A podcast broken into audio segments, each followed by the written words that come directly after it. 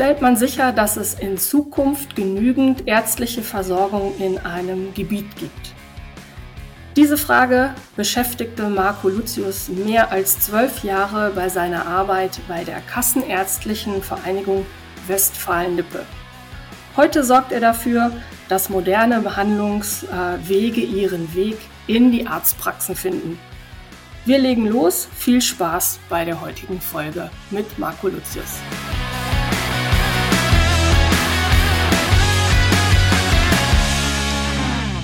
Ja, hallo, herzlich willkommen zu einer neuen Podcast-Folge und heute begrüßen wir den Marco Lucius. Und Marco ist schon recht lange in seinem aktuellen Job, das kann ich, glaube ich, vorwegnehmen.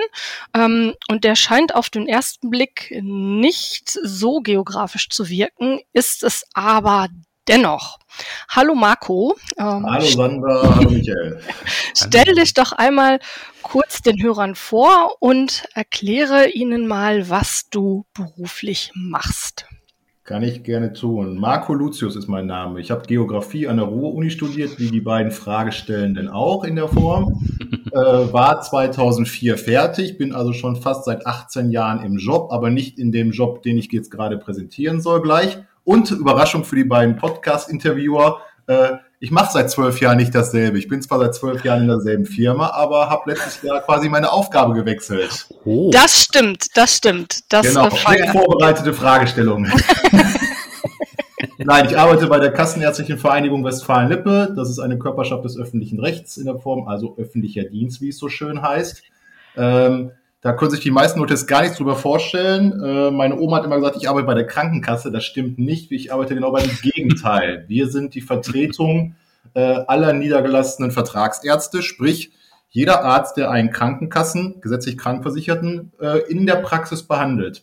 Das heißt, keine Privatärzte, keine Krankenhausärzte und so weiter. Also jeder, der von uns in eine Arztpraxis geht, Kinderarzt, HNO-Arzt, keine Ahnung was, äh, wird sozusagen von einem Vertragsarzt äh, versorgt und wir sind deren Interessenvertretung und gleichzeitig auch Aufsichtsbehörde. Das ist schon mal ein spannendes Konstrukt. Wir sind sozusagen diejenigen, die, an einem Beispiel genannt, ähm, die ärztlichen Gehälter verhandeln. Wie viel verdient ein Arzt an einem Kassenpatienten in der Form? Äh, sind sozusagen da die Interessenvertretung und Lobbyisten. Gleichzeitig dürfen wir die Ärzte aber auch gängeln und sagen, so, du hast es aber zum Beispiel falsch abgerechnet, du machst das nicht richtig, du machst das nicht richtig ist natürlich ein spannendes Konstrukt, so Janusköpfig, ne, einmal zu mhm. sagen, wir streicheln dich und dann wir schlagen dich auf der anderen Seite. Das zur Einsortierung äh, in der Form. Ähm, ich habe zehn Jahre lang eigentlich schon was Geografisches im weitesten Sinne gemacht. Ich habe, ähm, ich war Referent für strategische Projekte in der Sicherstellung. Sicherstellung bedeutet, äh, dass genügend Ärzte äh, überall in Westfalen-Lippe, das ist der Landesteil, für den ich gearbeitet habe, das ist also der Teil von NRW, der so Richtung Osten reingeht, ähm, äh, genügend Ärzte für alle Einwohner überall vor Ort vorhanden sind in der Form. Wir reden ja immer von Ärztemangel und Hausärztemangel und dass es auf dem Land immer weniger Ärzte gibt. Und das war sozusagen eines meiner Kernaufgabengebiete, äh, sich darum zu kümmern, Strategien zu entwickeln, wie bekommen wir junge Ärztinnen und Ärzte sozusagen in die Versorgung, in Praxen zu arbeiten, mit Patienten zu arbeiten und das am besten noch auf dem Land und nicht unbedingt äh, in Bochum, Dortmund, Bielefeld oder Münster und am liebsten noch in der Funktion eines Hausarztes, weil das natürlich die erste Ansprechperson für Patienten ist und das auch die Gruppe ist, die momentan am meisten sozusagen unter Nachwuchsmangel leidet. Da spielen ganz viele geografische Themen eine Rolle. Demografischer Wandel, äh, sozialräumliche Gefüge, äh, Entfernungen und Erreichbarkeiten äh, und all solche Dinge. Schon ordentliches geografisches Geschäft äh, in der Weise. Ähm, da konnte ich also auch von meinem Studium und Teilen meines Studiums, ich habe ja nicht nur Geografie, sondern auch Nebenfächer studiert, gut profitieren. Äh, seit fast genau einem Jahr, ein bisschen länger, mache ich was anderes.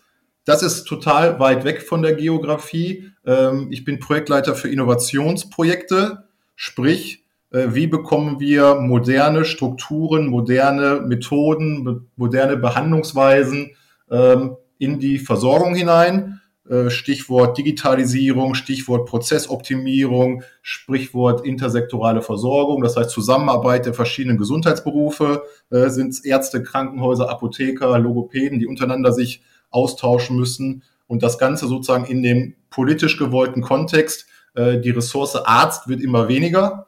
Äh, das heißt, immer mehr Patienten, wir werden ja immer älter und immer kränker, auch wenn wir weniger werden, äh, brauchen natürlich medizinische Versorgung. Und das kriegen wir halt zukünftig nicht gestemmt mit der Arztzahl, die wir haben und mit der Arztzahl, die wir zukünftig produzieren werden durch die Universitäten. Und da müssen wir natürlich gucken, dass wir durch verschiedene Prozessoptimierungen dahin bekommen. Wie gesagt, Digitalisierung ist ein Punkt, aber auch äh, können ärztliche Leistungen durch nichtärztliche Berufe äh, sozusagen besser ausgebildete MFAs, Physician Assistants und wie sie alle heißen, sozusagen ausgeführt werden. Und der Arzt kümmert sich um das rein ärztliche und die nicht hundertprozentig rein ärztlichen Tätigkeiten werden dann durch Nichtärzte getan. So, schneller abrupt darüber. Ja, schön, dass du da warst. Nein. Uh, Nein. Michael, wolltest du? Äh, ja, ich wollte nochmal auf das zurückkommen, was du äh, jetzt vor diesem letzten Jahr gemacht hast, also wo es tatsächlich auch um diese Einzugsbereiche dann für ähm, Ärzte geht und Ärztinnen. Ähm, wie kann man sich das dann vorstellen? Also du hast ja von verschiedenen Faktoren gesprochen. Sitzt man dann tatsächlich auch so mit einer Karte dann davor und sagt, das ist jetzt dieser Einzugsbereich, da leben so und so viele Menschen und ähm, da müssen so und so viele Hausärzte da sein? Das sind sozusagen unterschiedliche Herangehensweisen gewesen. Einmal ist es wirklich zu schauen, mit welchen Mitteln, mit welchen Rahmen, gesetzlichen Rahmenbedingungen wir uns mhm. sozusagen fortbewegen. Äh, was können wir machen, was darf man auch machen. Ne? Man ist ja auch durch den Gesetzgeber oder wir als Körperschaft des öffentlichen Rechts auch so ein bisschen gebunden und gegängelt und dürfen ja auch nicht alles Mögliche tun in der Form. Äh, das heißt, erstmal sozusagen die Rahmenbedingungen, die gesetzlichen Gegebenheiten mhm. ausloten, aber natürlich auch äh, versuchen, in Bahnen zu lenken, zu sagen, da muss was angepasst werden, da passt was nicht mehr, da ist etwas nicht mehr zeitgemäß. Also ein Beispiel ist, äh, Arztvergleichszahlen aus den 1990ern, die im Jahr 2022 okay. immer noch gelten. Wir hatten 1992 so und so viele Kinderärzte auf Kinder in Deutschland und diese Zahl ist heute mhm. immer noch gültig. Wobei man sagen muss, heute ist doch viel mehr Aufgabe bei einem Kinderarzt gegeben. Also von daher einmal diese, diese rechtlichen und äh, prozessualen Gegebenheiten. Dann ganz klar natürlich äh, Analyse. Ne? Äh, wie viele Ärzte haben wir wo, wie viele Einwohner haben wir wo, wie weit müssen zum Beispiel äh, äh, Patienten zum nächsten Arzt fahren mit Auto, mit öffentlichem Personennahverkehr, wobei ich das selber nicht gemacht habe. Wir haben bei uns eine Abteilung für ein geografisches Informationssystem, was sozusagen solche Analysen gefahren hat in der Weise aber auch zum Beispiel zu schauen, ne, wie entwickelt sich eine Bevölkerungsstruktur vor Ort, äh, einen Kinderarzt äh, anzusiedeln, wo äh, die Kinderzahl rückläufig ist und immer mehr ältere Menschen leben oder auch äh, Bevölkerungsrückgang grundsätzlich durch Abwanderung vorhanden ist, macht natürlich keinen Sinn. Das heißt, da guckt man sich wirklich geografische, sozialräumliche, sozialwirtschaftliche Gegebenheiten an, äh, um das so zu analysieren. Dritter Punkt, äh, auch wichtig in meinem Job gewesen ist, ähm, sozusagen mit allen Playern vor Ort auch sozusagen in Kontakt und Austausch treten, zu sagen, okay, warum gehen denn junge Ärzte und, Ärztinnen nicht aufs Land? Warum geht niemand nach Brilon, nach Breckerfeld oder nach Bünde? Äh, liegt nicht unbedingt daran, dass der Arztberuf äh, so, so uninteressant ist, so unlukrativ ist etc., sondern liegt vielleicht eher an den Rahmenbedingungen vor Ort. Äh, viele medizinische Fakultäten liegen in größeren Städten oder an interessanten Standorten in der Form. Auch die kleineren Unistädte bieten einen hohen Lebensstandard und äh, sozusagen diesen aufzugeben und zu sagen, ich gehe jetzt nach Ostwestfalen oder ins Sauerland oder in die Eifel, ist natürlich auch so ein Punkt. Das heißt, da reden wir über das Thema, wie attraktiv sind die Räume. Der Beruf Arzt, Ärztin ist attraktiv. Wie attraktiv sind die Arbeits- und Lebensräume? Und das würde ich sogar noch aktiv trennen und sagen, okay, Arbeitsraum muss nicht Lebensraum sein. Ich kann in OWL arbeiten und in Bielefeld wohnen. Ich kann im Märkischen Kreis arbeiten und in Dortmund wohnen. Großstädtisch leben und kleinstädtisch arbeiten. Also von da, da sind schon einige geografische immer Überlegungen mit dabei, aber nicht als, als maßgeblicher Punkt. Vieles ist da wirklich dann auch wirklich über die, die rein medizinische und die medizinplanerische Schiene oder halt, was ich als letztes halt angesprochen habe, wirklich das Thema, wie kann man gemeinsam mit den verschiedenen Akteuren, Städte, Gemeinde, Kreise, andere Gesundheitsakteure wirklich zusammenarbeiten und sagen, okay, ihr müsst attraktiv werden, um junge Medizinerinnen und Mediziner zu gewinnen, vor Ort mhm. tätig zu sein. Das ist so die klassische Standortanalyse, mhm. würde man fast ja. schon sagen. Also Gunst- und Ungunsträume finden und Standortvorteile äh, sozusagen herausfinden, aber auch zu sagen, ihr müsst Standortvorteile schaffen, damit ihr attraktiv seid. Ja. Ja. kannst du, kannst du uns mal so einen typischen Arbeitstag beschreiben oder, oder gibt es das gar nicht bei dir, sowas wie typisch? Oder ist jeder, jeder Tag anders? Nein, es ist natürlich nicht jeder Tag anders. Äh, man muss sagen, wenn man im Projektgeschäft ist, dann hat man natürlich wenig regelmäßige Aufgaben, weil Projekte sind ja meistens auch zeitlich begrenzt. Äh, ich tue mich damit immer sehr schwer, auch bei unseren Auszubildenden und bei unseren Praktikanten und bei unseren Neuanfängern äh, sozusagen mhm. das zu beschreiben. Ich verbringe ziemlich viel Zeit in, in Terminen, in Videomeetings, in Videokonferenzen, weil man halt den, den Austausch mit den anderen Gesundheitspartnern sucht und suchen muss man ist also quasi niemals in Anführungszeichen alleine äh, bei, bei solchen Projekten und Ideen, sondern man muss halt sich immer vernetzen, gucken, wer hat gerade welchen Faden in der Hand. Äh, kann man äh, ein, einen Bürgermeister davon überzeugen, etwas für die Standortqualität zu, äh, äh, zu investieren? Äh, findet man vor Ort äh, sozusagen Partner, andere Ärzte, die sagen, okay, einen jungen Arzt könnte ich mir in die Praxis reinholen und so weiter. Das heißt, viel Vernetzungsarbeit grundsätzlich. Ähm, Natürlich auch äh, das, das klassische Thema der Analyse, weil irgendwo muss man ja auch seine Informationen und Daten herbekommen. Man kann nicht irgendwo hingehen und sagen so, oh, bei euch ist aber ungünstig, deshalb äh, will keiner zu euch. Das muss man sich natürlich auch irgendwo erarbeiten, im Auge behalten. Ich sag mal so, Bevölkerungsentwicklung im Auge behalten. Äh, wie schaut's aus? Hat sich ein Standort schon irgendwie entwickelt von alleine, in Anführungszeichen, durch, äh, durch gute Vorarbeit? Ich sag mal so, Ärzte, die gut aufgestellt sind, finden auch einen Praxisnachfolger in der Regel. Also diese Sachen in der, in der Hand haben. Dann aber natürlich auch die, die einfach die internen sozusagen Prozesse zu steuern. Also das, das, ich habe ja jetzt das grob beschrieben. Wir haben zum Beispiel eine Förderrichtlinie äh, bei der KVWL, wo wir jungen Medizinern den Einstieg in Niederlassung sozusagen mit Geld versüßen. Zu sagen, wenn du in die, in die Räume gehst, das sind meistens schon Ungunsträume, wo schon wenige Ärzte sind, wo die Patienten auf der Suche sind, ähm, dann bekommst du für uns Fördergeld, um sozusagen einen Praxiskauf, eine Praxismodernisierung, eine Praxiserweiterung äh, sozusagen in, in Angriff zu nehmen.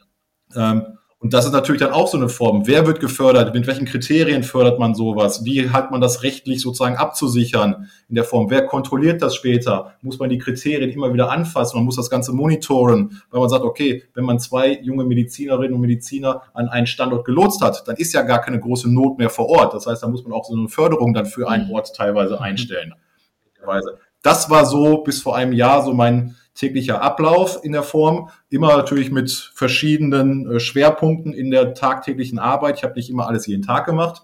Ein großer Teil war aber auch Reisetätigkeit. Ich habe äh, Vorträge gehalten vor äh, Gesundheitsausschüssen, in Bürgermeisterkonferenzen, bei äh, Stadtratssitzungen und so weiter, um einfach über das Thema auch aufzuklären. Also man kann sagen, dass ich regelmäßig, das ist dann ein bis zweimal im Monat unterwegs war und wirklich vor Ort mit Gesundheitsakteuren diskutiert habe über die Themen wie kann man demografischen Wandel, Ärztemangel und so weiter gemeinsam angehen, Lösungen finden und damit auch die, die Patientenversorgung vor Ort zukunftsfähig machen.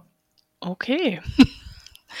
Und kannst du ein, ein Stück weit beschreiben, wie dein, wie dein Weg in den, in, in den jetzigen Job beziehungsweise in das jetzige Unternehmen äh, war? Hat sich das schon während des Studiums abgezeichnet?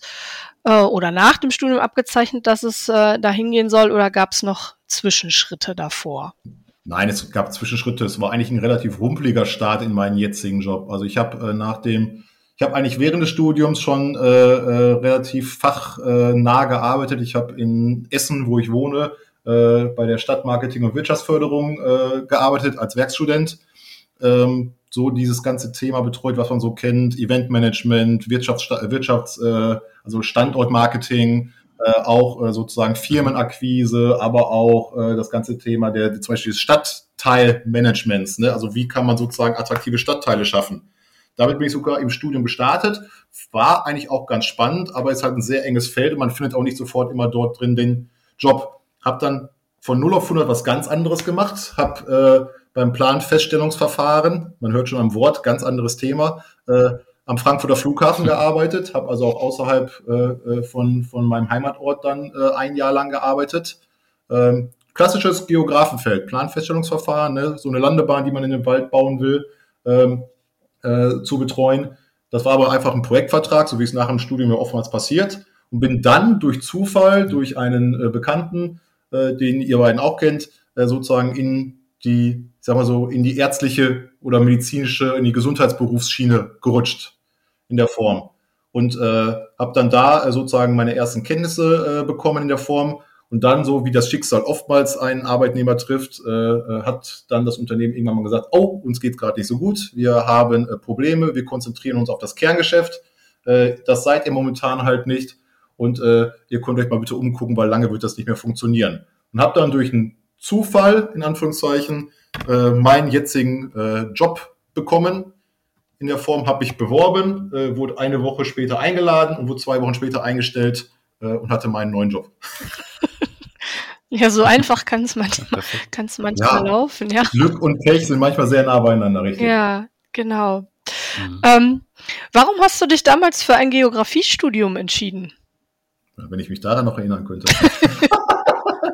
Also ich, wenn man mich sowas fragt äh, in der Form, wie kommt man dazu, Geografie zu studieren, ja. weil das wird man ja oftmals gefragt, Richtig. gerade auch in, unser, in unserem Bereich. Also ich bin bei uns im Hause mhm. ein Exot. Ich glaube, wir haben noch eine zweite Geografin im Hause, äh, die, nee, zwei weitere Geografinnen im Hause, die sich mit dem Thema Geoinformationssysteme beschäftigen. Aber in der reinen Projektebene äh, und Arbeit bin ich der Einzige.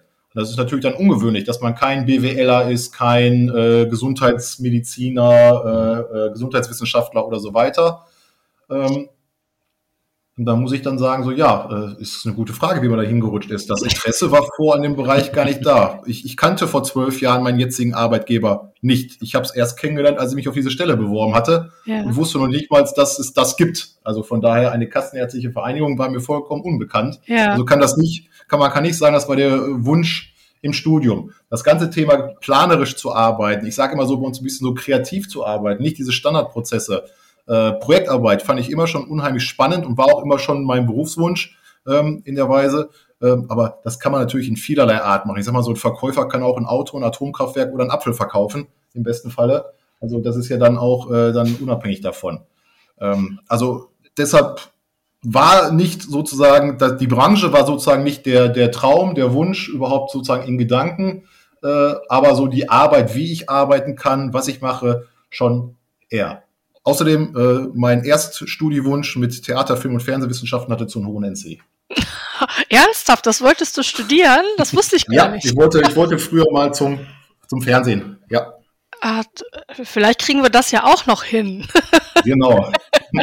Wer weiß. Das bin ich ja schon mal. Ja, ja, wie der Zufall das so möchte. Genau. Aber du, du hast ja auch in, in Bochum studiert, dann äh, mhm. Geografie. Ähm, wolltest du auch nach Bochum für für, für dann die Kulturwissenschaften oder Theater, Film? Äh, Gibt es ja auch das Nein. musische Institut? Nein, Nein. das äh, wäre in damals, als wir angefangen haben zu studieren, ich angefangen zu studieren, nur in München, in Berlin und ich glaube nur an drei Standorten in Deutschland möglich gewesen. War also schwerer als Medizinstudienplatz zu bekommen. Ja. Wie gesagt, auch mit dem hohen NC. Und das ist so eine Idee, wie man so sagen kann, was macht man nach dem Studium? Viele von uns waren ja orientierungslos und dachten mir so, Fernsehen ist cool, das interessiert mich einfach auch ungemein ja. in der Form, äh, äh sozusagen das den, den Leuten mit gegenüberbringen. Ähm, aber das muss man dann ganz schnell abhaken. Oder man hat wirklich ganz viel Enthusiasmus und ganz viel Herzblut dafür, dass man sagt, da kämpft man sich dann irgendwie durch äh, Wartezeiten in eine fremde Stadt ziehen äh, äh, und das Ganze dann sozusagen bringen. Ja. Deshalb, äh, Bochum war dann quasi die, die, die Wahl, äh, Geografiestudium, dann Auswahl, gehe ich nach Bonn, gehe ich nach Bochum, gehe ich nach Münster, was ja so die, die Ecken sind, die man hier in NRW machen kann, wenn man Diplom-Studiengang und nicht Lehrer werden möchte. Und Bochum hatte einen sehr guten Ruf, lag nah beieinander. Und ich hatte noch jemanden aus der Schulzeit, äh, der, glaube ich, zwei Jahrgänge über mir war, großer Bruder von einer Schulfreundin von mir, der in Bochum Geografie-Schule gesagt so, ist toll, macht Spaß, ist, ist ein cooles Flair, ist eine coole Uni. Also wenn man Ruhrgebietsuni nimmt, dann kann man auch gerne Bochum nehmen. Ah, okay. Hattest du denn Erdkunde auch in der Schule oder war das so? Leistungskurs. Ah, okay, ja. alles klar. Also eine Vorqualifikation war da.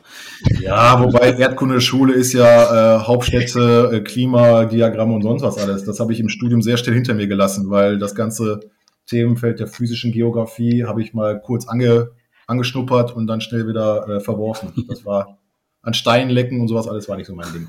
Ja, aber es ist schon ein Unterschied, ne? Also man denkt ja irgendwie, man macht jetzt Erdkunde, ist spannend irgendwie, das studiere ich jetzt und dann sitzt man da und denkt, was ist das? Was wollen die von einem? Ne? Ja. Ganz merkwürdig. ja, ist vollkommen richtig. Also er hat äh, die beiden Begriffe Geografiestudium und Erdkundeunterricht, das heißt mhm. ja nicht mehr Geografieunterricht, sind Welten auseinander, selbst im Leistungskurs meiner Meinung nach. Und äh, wenn jemand hört, man studiert Geografie, denkt jemand sofort, oh, verkappter mhm. Lehrer.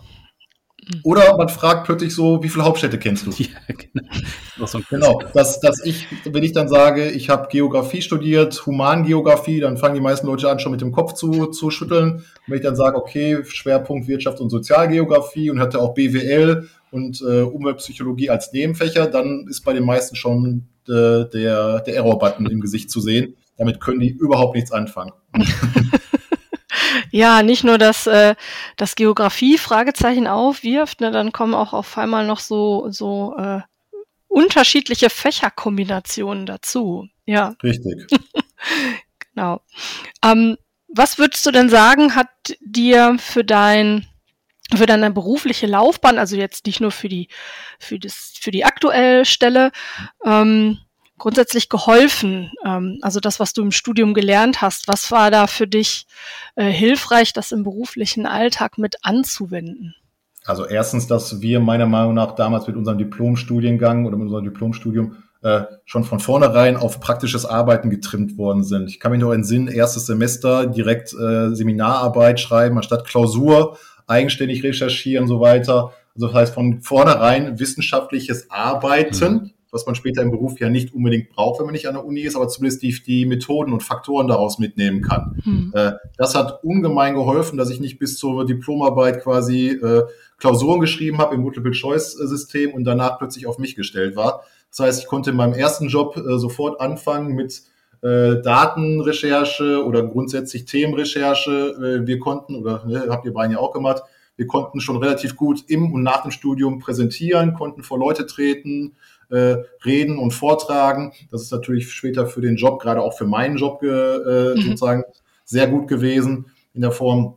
Und das halt ein sehr, sehr vielfältiges Themenfeld der Geografie ist. Also zu sagen, okay, äh, so ein, so, ein, so ein Punkt demografischer Wandel, Bevölkerungsentwicklung, ich sage mal so als groben Überblick, ne, was ja äh, Grundbestandteil eines Geografiestudiums ist, braucht man ja so gut wie in fast allen Anwendungsgebieten, außer man baut Maschinen und Staudämme. Also von daher äh, ist da schon sehr viel aus dem Studium eingeflossen, vielleicht nicht in der, in der Fachlichkeit unbedingt, mhm. aber von der Methodik her und einfach auch von dem, von dem, von dem Modell der Ausbildung, was wir genießen konnten. Ja, das, was es ja heute in der Form auch, äh, auch nicht mehr gibt, ne, auch an Nein, mit Bachelor- und, und Masterstudiengang, die hochgradig verschult sind in der Form und äh, quasi keine, keine äh, kein Rechts und Links mehr davon gibt, ist das sehr, sehr schwierig. Äh, was natürlich mich noch äh, äh, damals weitergebracht hat, ist natürlich das Thema äh, mhm. Praktika. Mhm. Äh, als Geograf konnte man sich auch überall bewerben. Keiner wusste, was es ist, hat gesagt, das nehmen wir einfach mal. Das war auch ganz spannend. was? Ja, aber es ist halt, ein, ist halt ein, ein es ist, für mich war es auch ein Türöffner, zu sagen, okay, wenn du dich als BWLer irgendwo bewirbst, hätte man vielleicht so gesagt, so, nee, in der Form, aber das fanden, das fanden die Leute schon immer spannend. Man macht Geografie und dann musste man es zwar erklären, aber wenn man es dann erklärt hat und die Leute es verstanden haben, dann, dann war es doch schon interessant. Und die Leute haben gesagt so, ja, gucken wir mal, einfach mal, anstatt Nein zu sagen. Und das fand ich einfach immer spannend bei den Jobs und bei den Praktika und sonstigen Dingen, die ich gemacht habe. Wo, wo hast du deine Praktika gemacht? Äh, das eine habe ich bei der, in Essen wirklich bei der Wirtschaftsförderung äh, gemacht, also Wirtschaftsförderung Stadtmarketing, und das andere habe ich in Essen bei der Messe gemacht, bei der Messegesellschaft. Ja. Warum nicht, ne? Mhm. Ja. Gibt es denn mal aller Liebe und äh, so ein bisschen Lobhudelei äh, auf, äh, aufs Studium auch irgendetwas, was dir im Studium überhaupt nicht gefallen hat? Ja, gab es der Form. Ich, ich sind sowohl persönliche Erfahrungen in dem Sinne, die ich gemacht habe, aber auch so strukturelle Probleme. Also ich, ich fand, äh, man mhm. hat mit Geografie angefangen das ist ein sehr, sehr weites Spektrum gewesen äh, in der Form. Wie gesagt, wir haben gesagt, man kann an Blumen reiben und an Steinen lecken in der Form.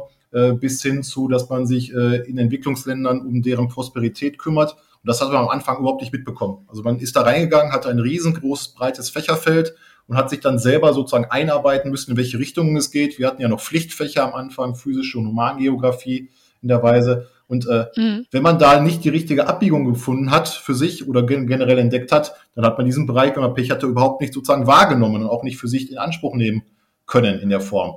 Und das fand ich so ein bisschen schade, weil das ist so ein schönes Spektrum. Man kann so viele Perspektiven dort sehen, die einfach einem damals nicht erklärt, erschlossen, beigebracht worden sind. Zu sagen, okay, zeig doch mal alles, was möglich ist hier im Hause. Und dann kann man sich schon frühzeitig mal irgendwie daran tasten und schon mal überlegen, anstatt erstmal nur einfach den Lehrplan so ein bisschen mitzunehmen im Grundstudium. Das fand ich also, das ist so ein strukturelles Problem damals gewesen, fand ich so ein bisschen. So persönliche Erfahrungen aus dem Studium, die wir, glaube ich, alle dann gemacht haben. Ne? Dieser, dieser, dieser Sprung von, äh, äh, man will ein, ein, ein offenes, äh, kreatives, in Anführungszeichen, selbst gemanagtes Studium sein. Die Leute müssen nicht mehr nur Klausuren schreiben etc. pp. wie in anderen äh, Studiengängen. Ja, damit wurden wir aber nie vorbereitet in der voruniversitären Laufbahn. Also so wie man heute sagt, Leute kommen von der Uni, haben keine Ahnung von der praktischen Arbeit, mhm. kamen wir aus der Schule und hatten keine Ahnung von der wissenschaftlichen Arbeit und da wurden wir auch nicht rangeführt in der Form habe ich auch so ein bisschen als, als negative Erfahrung gefunden. Ähm, das ist heute, finde ich, bei den Bachelor- und Masterstudiengängen dann doch be deutlich besser gelungen, weil man so ein bisschen gelotst wird und weil auf solche Skills auch mehr sozusagen Wert gelegt wird. Ja, ich kann, ich kann mich auch erinnern, dass äh, bei mir in der Schule, es gab mhm. nur einen Lehrer, ähm, der dann in der Oberstufe gesagt hat, äh, so Leute, die meisten von euch äh, werden sicherlich äh, ein Studium in Angriff nehmen wollen. Und dann müssen wir auch mal schauen, dass, ähm, dass wir das Ganze jetzt auch ja auf ein entsprechendes äh, anderes Niveau äh, heben. Und äh, das war der einzige, der dann auch wirklich ähm, angefangen hat, ähm, äh, im, äh, im, im Unterricht und dann später auch in den Klausuren die Anforderung zu stellen, dass man nach, äh, nach bestimmten Kriterien ähm, die Arbeit auch aufbauen muss, äh, nach bestimmten Prämissen schaut, äh, nach Thesen und äh, so weiter und so fort. Äh, das ist in, in den ja. anderen Fächern ähm, immer schleifen äh, geblieben. Genau. Ja, Frage-Antwort-Spiel. Ja, genau. Genau. Ja. Mhm. Was, was, was mich noch am Studium ein bisschen gestört hat, wir hatten ja, sagen wir mal, das, das Glück oder das Pech, wir konnten ja nicht rein Geografie studieren. Wir mussten ja quasi uns noch rechts und links weiterbilden mit unseren Nebenfächern mhm. in der Weise, was ja auch dann nochmal so eine, so eine Suche im Heuhaufen ist. Was will man machen? äh, von Religionswissenschaften bis hin zu, keine Ahnung was, äh, Klöppeln mit, mit, mit Hanf oder so. Ähm, das ist natürlich auch ein schwieriges Ding gewesen äh, unter der meiner Meinung nach noch größeren Problematik, die ich in meinen Nebenfächern, zum Beispiel in der, in der Wirtschaftswissenschaft ge gemerkt habe. Die haben einen gerne als Nebenfachstudent genommen, haben aber die gleichen Maßstäbe angesetzt wie bei ihren Hauptfachstudenten. Und da ich zum Beispiel nur zehn äh, Wochenstunden oder wie viel es immer waren, in BWL-Vorlesungen oder in VWL-Vorlesungen saß, musste aber dann eine Zwischenprüfung schreiben, schreiben wie alle anderen äh, Hauptfächler in den Wirtschaftswissenschaften, die jede Woche zig Stunden da drin saßen. Und mir fehlte dann aber einfach Finanzbuchhaltung und Unternehmensführung und Kostenkalkulation. Das hat mich mega aufgeregt. Und da dachte ich, das wäre vielleicht nur in einem Nebenfach so, aber ich nenne es mal jetzt mal böse, da waren einfach alle ignorant. Die haben alle gesagt, okay, wenn du bei uns mhm. nebenbei dein Nebenfach studieren willst, ne, findet das schön und nett, ne, aber äh, wir machen für dich keine Extrawurst und kein sowas, sondern du läufst genauso mit wie bei den anderen. Ich saß in den ganz normalen Vorlesungen für die normalen Vivis, BWLer in der Form oder bei dem Psychologen, bei dem Psychologen in der Form. Vieles kriegt man da nicht mit, weil man auch einfach vom Lehrplan her ganz vieles einfach nicht besuchen kann oder darf mhm. in der Form. Es gab ja auch vorgeschrieben, wo es man besuchen müsste in der Form, was notwendig war. Und dann hat man irgendwann seine Zwischenprüfungen oder Endprüfungen gemacht und hat dann gemerkt, so, oh Mist, man geht da nur mit einer 3 raus. Ja klar, weil ich einfach ein Drittel des mhm. des Inhaltes, des Lernstoffes einfach nicht kenne, weil es war gar nicht Inhalt meines Nebenfachstudiums. Mhm. Das hat mich mega aufgeregt, ja. Ja, das war auch organisatorisch ein Problem, das weiß ich auch noch aus meiner Zeit. Ich wollte eben ähm, Film- und Fernsehwissenschaften als Nebenfach haben, also so ähnlich wie bei dir eben als Hauptfach, nur ich wollte es eben als Nebenfach studieren. Das ging aber nicht, weil das ein Magisterstudiengang war Ja. und wir ja im Diplomstudiengang waren. Das heißt also, ich musste mir erst noch ein Magisterhauptfach suchen, Mhm. äh, da dann eben Film- und Fernsehwissenschaften als Nebenfach nehmen und dann wurde es anerkannt als Nebenfach für Diplom, also irgendwie komplett schräg. Ja. Und, ähm, das ist da später auf jeden Fall besser geworden mit diesem Optionalbereich, Ja. wo man einfach dann sich Sachen aussucht. und du musst es halt mit denselben Anforderungen arbeiten. Man hat für dich nicht Genau, gesagt, du bist genau. nur so ein, so ein halber oder Dreiviertel oder ein Drittel äh, äh, Student für, für uns, sondern ne? Ja, ganz genau. Genau, ja. Ja, ich glaube, man konnte damals äh, auf ähm, Diplom ähm, als Nebenfach war nur ausgeschlossen irgendwie Sport und Englisch. das durfte man nicht machen. Genau, alle anderen Fächer standen ein äh, zur Ja. Verfügung und äh, ja, bis man sich da mal so ein bisschen durchgewurstelt hatte, ähm, waren dann vielleicht auch schon wieder zwei, drei Semester vorbei. Genau. Sport wäre meins gewesen sofort. Aber, ja. ging ja alles nicht, ja. Genau. Ähm, gibt es denn ähm, jetzt, wo wir gut und, und, und, und schlechtere Seite mal durchhaben, ähm, etwas, was du den äh, Geografie-Studierwilligen oder den Geografie-Studierenden gerne als Tipp mit auf den Weg geben möchtest?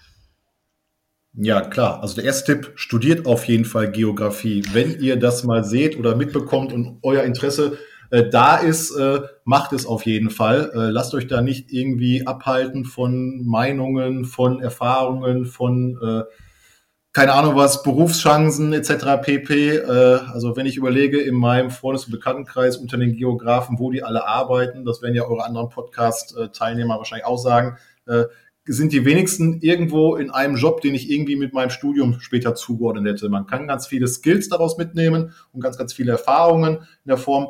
Aber quasi ein den Beruf des klassischen Geografen äh, gibt es ja in dem Sinne so gar nicht, außer wenn man in der Wissenschaft bleibt oder vielleicht man nebenbei so ein paar Karten malt in der Form. Ähm, dann auf jeden Fall sich ganz klar werden, okay, in welche Richtung man gehen will. Man muss sozusagen selber so ein bisschen auf Zack sein und sagen so, ja, das ist, das sind meine Interessen, das könnte ich mir auch später vorstellen in der Form. Auch vielleicht mal so ein bisschen nach rechts und links gucken. Ne? Sind da auch Felder dabei, die vielleicht gar nicht so im Fokus stehen? Ich weiß, dass einer meiner ehemaligen Arbeitskollegen bei der KVWL, der war Medizingeograf. Es gibt in Bonn ein Medizingeografie-Studium. Mhm. Wusste ich bis vor vier Jahren auch nicht, dass es sowas in Bonn gibt, wo sich dann Geografen ausschließlich mit der Medizin beschäftigen oder mit den medizinischen Einflussfaktoren der Geografie und umgekehrt. Mhm. Also von daher einfach die Augen offen zu halten und äh, dann wirklich später sagen, okay, was interessiert mich? Ich kann als Geograf überall arbeiten. Äh, das finde ich. Also äh, das sieht man auch nochmal an dem Thema, wo die ganzen Leute gelandet sind. Äh, wir sind gut ausgebildet, wir sind meistens wirklich tough drauf, wir haben viele, viele äh, Kenntnisse, viele Methoden, sowas alles gelernt, die viele andere nicht haben äh, in ihren Studien, äh, die quasi nur von Klausur zu Klausur, von Multiple Choice zu Multiple Choice wandern und am Ende dann quasi ein Zeugnis bekommen und dann auf die Welt losgelassen werden. Wir können schon so viel aus praktischer Erfahrung Geografiestudium, finde ich. Ähm, und das sollte man einfach auch dann für sich als Vorteil nutzen und auch sozusagen progressiv sagen, so, ich kann das. Du kannst mit Geografie nichts anfangen als Begriff, aber das, was du dort anbietest, was ich machen will, kann ich. Und das ist, glaube ich, ganz, ganz wichtig. Korrekt. Und das ist ja auch der Grund, Ja. warum wir diesen Podcast machen, ne, um einfach die, die Vielfältigkeit äh, aufzuzeigen. Und ich glaube, wir haben niemanden bis jetzt zumindest äh, doppelt. Also keine Doppelung. Jeder macht was äh, komplett anderes und auch was richtig, richtig Spannendes. Ne? Und das Ja. habe ich ja zu Anfang auch gemeint, als ich sagte, na, auf den ersten Blick wirkte der, der Job wirkt dann meist gar nicht geografisch, aber im Kern ist es ja dann irgendwie, kommt es immer wieder doch zurück ne, auf, ähm, Ja. auf, auf diese geografischen äh, Themen oder zumindest auf ähm, ja das, was wir an, an, an Methoden oder Projektkompetenz dann auch äh, im Studium Ja. gelernt haben. Es ist vielleicht gar nicht das Geografische, sondern die geografische Ausbildung. Das ist für mich das Wichtige. Die sehr vielfältig Genau. ist, die sehr abwechslungsreich ist, die, die, die auch fachlich sehr gut ist, weil sie ganz viele Themen abdeckt in der Weise, während andere wirklich nur in ihrer Fachecke sozusagen immer rumlungern und dann dort sozusagen ihr Studium sozusagen äh, verbringen bis zum bitteren Ende, wo wir sagen, okay, wir sind in ganz, ganz, ganz vielen Bereichen ausgebildet in der Form und können das auch sozusagen sofort nutzen und damit starten. So ist es. So sieht's aus. Mhm. Alles gut soweit. Marco, hast du noch irgendeine Frage an uns oder möchtest du noch etwas loswerden zum Schluss? Also, eine Sache möchte ich gerne loswerden in der Form, wenn die Podcasts veröffentlicht werden. Ich weiß nicht, wie ihr das macht mit den, mit den Zuhörern und mit dem Response daraus. Also ich biete gerne an, äh, wenn jemand den Podcast hört und sagt so, wow, das, was der Marco Lucius erzählt hat, das klingt total spannend in der Form, dann mhm. dürft ihr gerne auch über den kleinen Dienstweg sagen, okay, sollen wir mal den Kontakt vermitteln? Wir können mal gerne irgendwie was austauschen in der Form und äh, wenn dich das interessiert, können wir da gerne mal reden. Also das Angebot mache ich gerne in der Form. Wenn da jemand ist, der sagt so, wow, spannendes Feld, habe ich schon mal gehört oder äh, grundsätzlich äh, würde ich mal gerne was weiteres erfahren, äh, könnt ihr gerne sozusagen auf, wie sagt man so schön, auf Personal Message Ebene demjenigen sagen, okay, wir könnten gerne dir einen Kontakt vermitteln und dann sozusagen auch den Kontakt äh, herstellen. Das kriege ich, glaube ich, geregelt und kann dann gerne Wissen, Netzwerk etc. auch sozusagen kundtun und teilen. Und wenn jemand sagt, so, oh, ist spannend, ich würde gerne ein Praktikum machen oder ist spannend, wie ist das denn mit, mit Abschlussarbeiten oder ich bin jetzt hier an der oder der Universität und das und das habe ich gehört und da seid, ist doch jemand mit, mit dem Thema drin. Versuchen. Also Fragen kosten nichts und wer Support braucht sozusagen aus der Podcast-Hörerschaft oder von meinen ehemaligen Kommilitonen, die keine Lust mehr auf ihren Job haben und sich umändern möchten, auch anrufen.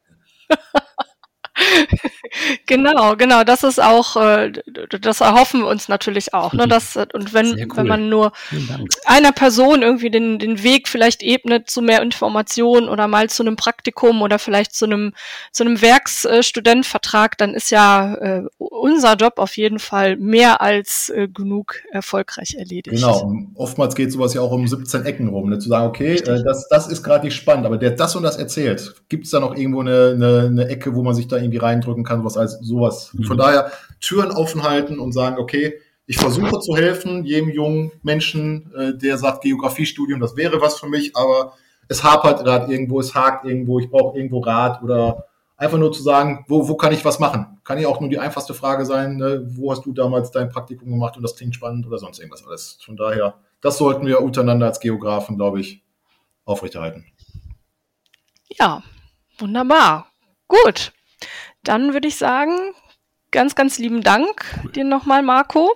Danke euch beiden, dass ihr den Podcast ins Leben gerufen habt und damit äh, schön unsere Erfahrungen in die Welt raus äh, posaunt.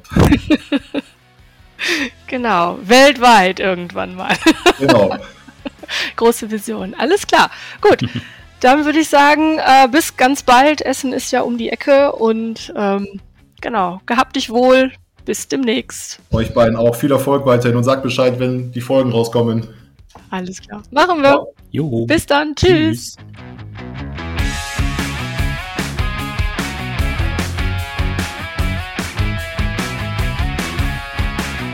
In der nächsten Folge sprechen wir mit jemandem, den es in die IT verschlagen hat. Carsten Brüderle ist für die internationale IT bei Aldi zuständig. Was er da erlebt hat, wie er da hingekommen ist, das wird er uns beim nächsten Mal erzählen. Wenn ihr die Folge nicht verpassen wollt, dann abonniert gerne unseren Podcast und über eine Bewertung würden wir uns natürlich auch freuen. Bis zum nächsten Mal. Tschüss.